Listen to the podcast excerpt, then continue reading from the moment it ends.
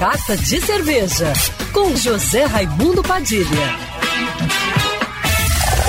Alô, ouvintes da Rádio Band News FM Rio, saudações cervejeiras. Bem-vindos ao Carta de Cerveja de hoje.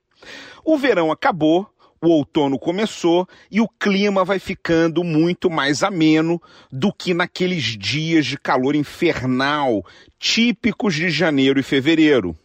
Essa época do ano, onde a temperatura ainda não está baixa como no inverno, mas não está aquele maçarico ligado sobre as nossas cabeças como no verão, é ideal para degustar o que eu chamo de cervejas de meia estação que são duas. Outono e primavera. Todo ano a gente tem essa nuance na temperatura para aproveitar melhor as cervejas. Não está quente como no verão e nem frio como no inverno.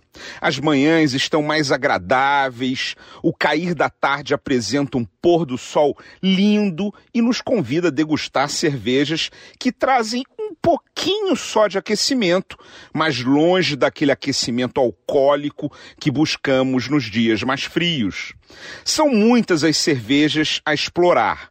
Basicamente, passamos das lagers mais claras, leves e refrescantes, que são perfeitas para o verão, para as cervejas mais avermelhadas, onde a tosta do malte traz mais sabor e confere uma personalidade que as Pilsen nem sonham em ter. É a temporada de beber cervejas do estilo Viena Lager, Irish Red Ale ou American Red Ale, Munich Dunkel, Belgian Blonde Ale, Belgian Pale Ale e até as IPA, as famosas India Pale Ale ou as APAs, as American Pale Ale todas cervejas que são um pouco mais escuras, começando com um âmbar claro e indo até um marrom mais escuro, mas não chegando à cor preta das cervejas mais de inverno que possuem maltes mais torrados e menos tostados apenas.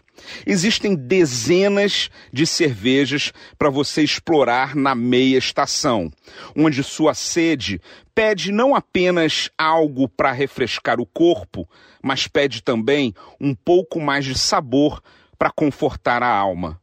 Saudações cervejeiras e para me seguir no Instagram, você já sabe, arroba Padilha Sommelier. Quer ouvir essa coluna novamente?